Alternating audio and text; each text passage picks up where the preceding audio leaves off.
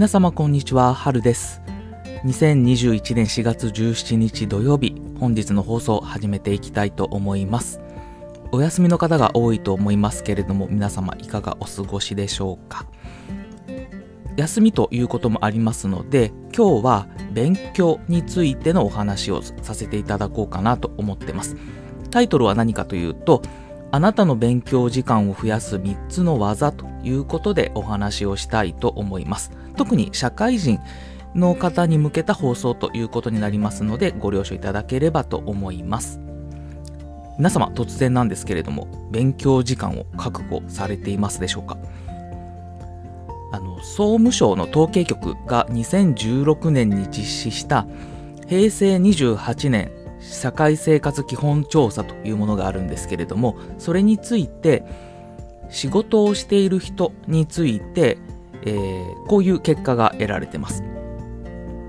1日あたりの学習自己啓発訓練の平均時間は6分というものですね、まあ、要するに社会人の1日の平均勉強時間はたったの6分しかないということなんですね。まあ、日本人が、まあ、いかに勉強社会人になってからできていないかっていうことを物語ってるものになります。で、まあ、みんな勉強してないんだからいいんじゃないかっていうような、まあ、赤信号みんなで渡れば怖くない精神っていうのがあるかと思うんですけどなかなかそういうわけにもいかないっていうのがこの資本主義経済かなと思ってまして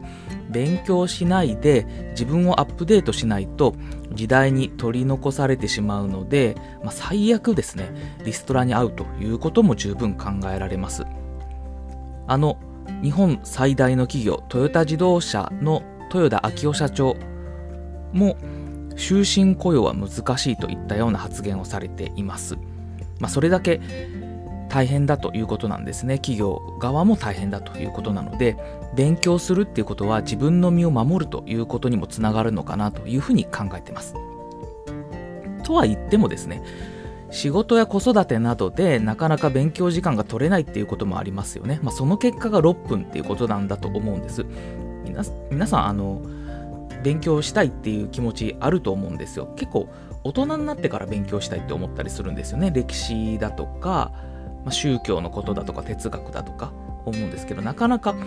日頃忙しいということもあると思います。なので今回はですねそういうあなたのために勉強時間を増やす3つの技ということで、まあ、私が見つけた技もありますし他の方が推薦されてる技でで実際に試してみてあこれいいなと思ったものがありますのでその3つの技を今回お話ししたいと思ってます。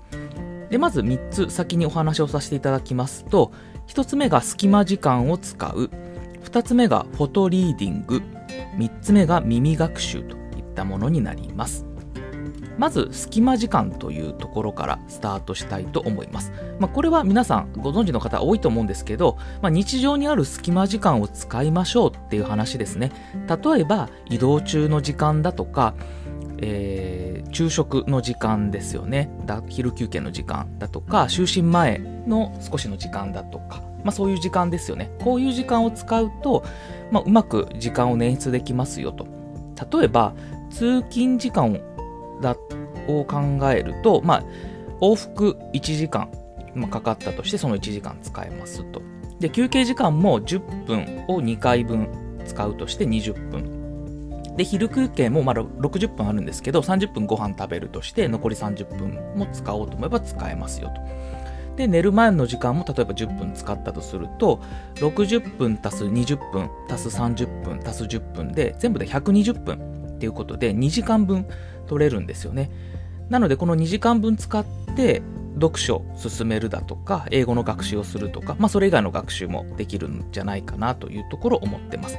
で、それぞれ細切れになってるので、丸々2時間っていうのとちょっと訳が違うというところがあるので、まあ、うまくこう活用していかないといけないんですけど、特にあの英語学習っていうことでおすすめしたいのが、スタディアプリというアプリになってます。で、今、桐谷美玲さんがよく CM されてると思うんですけれども、まあ、1コンテンツ3分程度、3分から5分ぐらいの量になってまして、隙間時間の活用にうってつけの教材になっています。で、私もですね、スタディサプリ使って、えー、勉強してきたものなんですけども、今で、えー、TOEIC700 点ぐらいですかね、は取れるようになりましたので、まあ、スタディアプリのおかげあるかなと思ってます。で、次、え、技の2つ目なんですけれども、フォトリーディングという方法になります。でこれは読書法に関するものなんですけれども、読書の達人の方々の技を体系化したもの、これがフォトリーディングと呼ばれるものになってます。で、5つのステップからできてます。5つのステップ。で、1つ目が準備、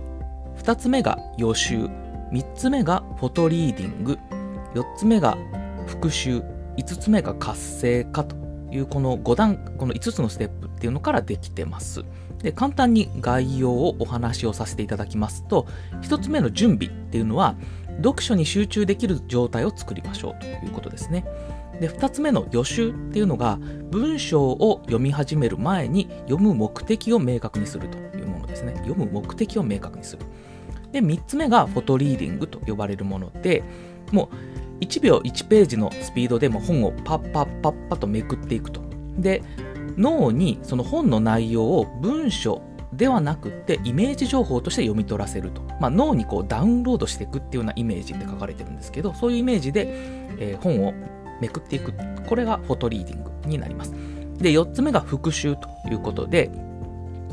そのフォトリーディングをした結果、まあ、気になるワード、まあ、それをトリガーワードと呼ぶんですけど、まあ、そのワードを自分で好きなように選定していってでそれプラスそのトリガーワードを見ながら著者に尋ねたい質問を考えるというのが復習という、えー、ステップになります。で、最後活性化ということで、この 4, 4番まで終わった段階で少し脳を寝かせるという作業をします。まあ、20分、最短20分で一晩ぐらい置いてもいいらしいんですけど、それで置いてで脳を熟成させると。で、改めて質問の答えっていうのを、えー、高速のリーディングで探していくっていう方法ですね。これだと、えー、質問自分が考えていた著者に尋ねたい質問っていうのがこう見えてくるというような方法なんですね。なので、今までの読書法とは全然違う方法になっていて、まあ、脳のその潜在意識っていうんですかね、今まで使えてなかった部分の能力っていうのを使って読んでいくっていうようなイメージになります。で、このフォトリーディングっていうのをマスターすると、今までの10倍の速さで本を読めるようになるそうです。で今私もあの絶賛実施中なんですけれども全然今までと違う方法になっていくのでちょっと戸惑いはあるんですけれども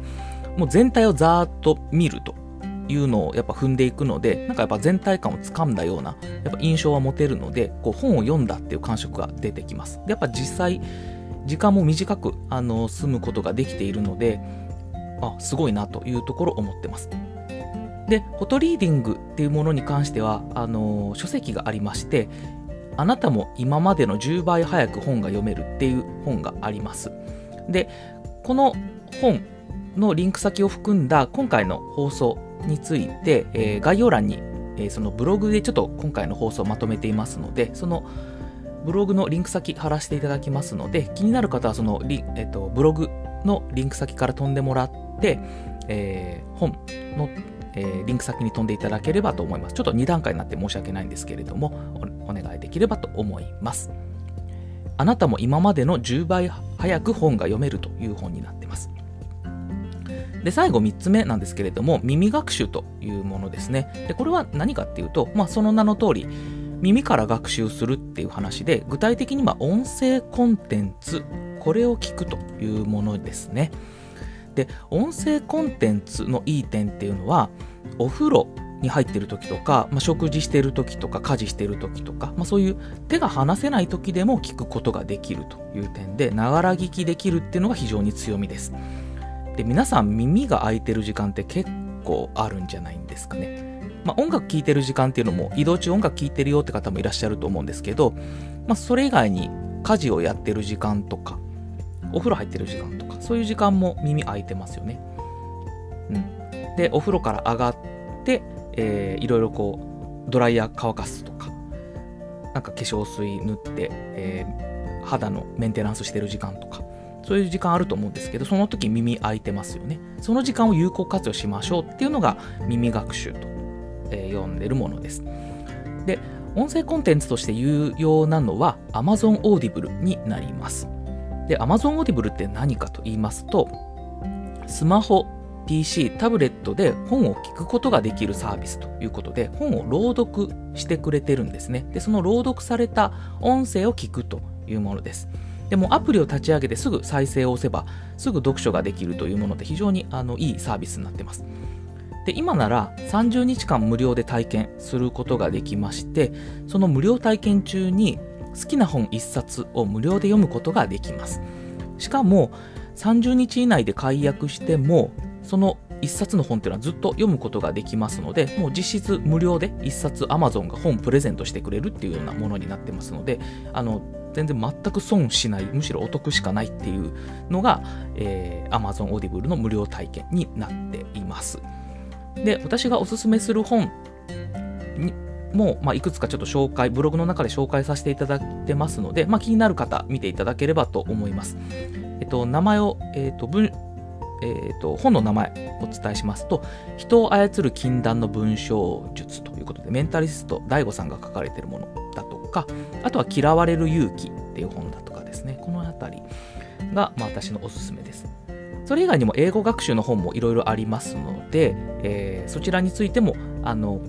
ブログで説明させていただいてますので、ぜひ、読んでいただければというふうに思ってます。はい、ということで今日はちょっと放送時間が長くなったんですけれども、えー、勉強時間を増やす3つの技ということでお話をさせていただきましたまとめさせていただきますと1つ目が隙間時間を使う2つ目がフォトリーディングをする3つ目が耳学習をするということでした。私もあのこの3つの技はなるべく、え、使うようにはしていまして、隙間時間ってやっぱいっぱいあ出てきますんで、なるべくその時間使えるように。で、結構隙間時間で耳学習するとかっていうのもすごいありだと思いますので、あの皆様まだそれできてないっていう方がいらっしゃればですね、ぜひ試していただけるといいんじゃないかなと思います。それだけでもあの2時間ぐらいの勉強時間できることになりますので、他のその平均6分っていうとこからすると相当に勉強できるということになりますし、勉強時間がそれだけ長い方っていうのは当然収入も、え、高くなるっていう統計データも出てるぐらいですから、やっぱり勉強していくっていうのは大事かなというふうに思ってますので、ぜひ試していただければというふうに思います。はい、ということで今回の放送はこれで以上とさせていただきます。どうも聞いていただきましてありがとうございました。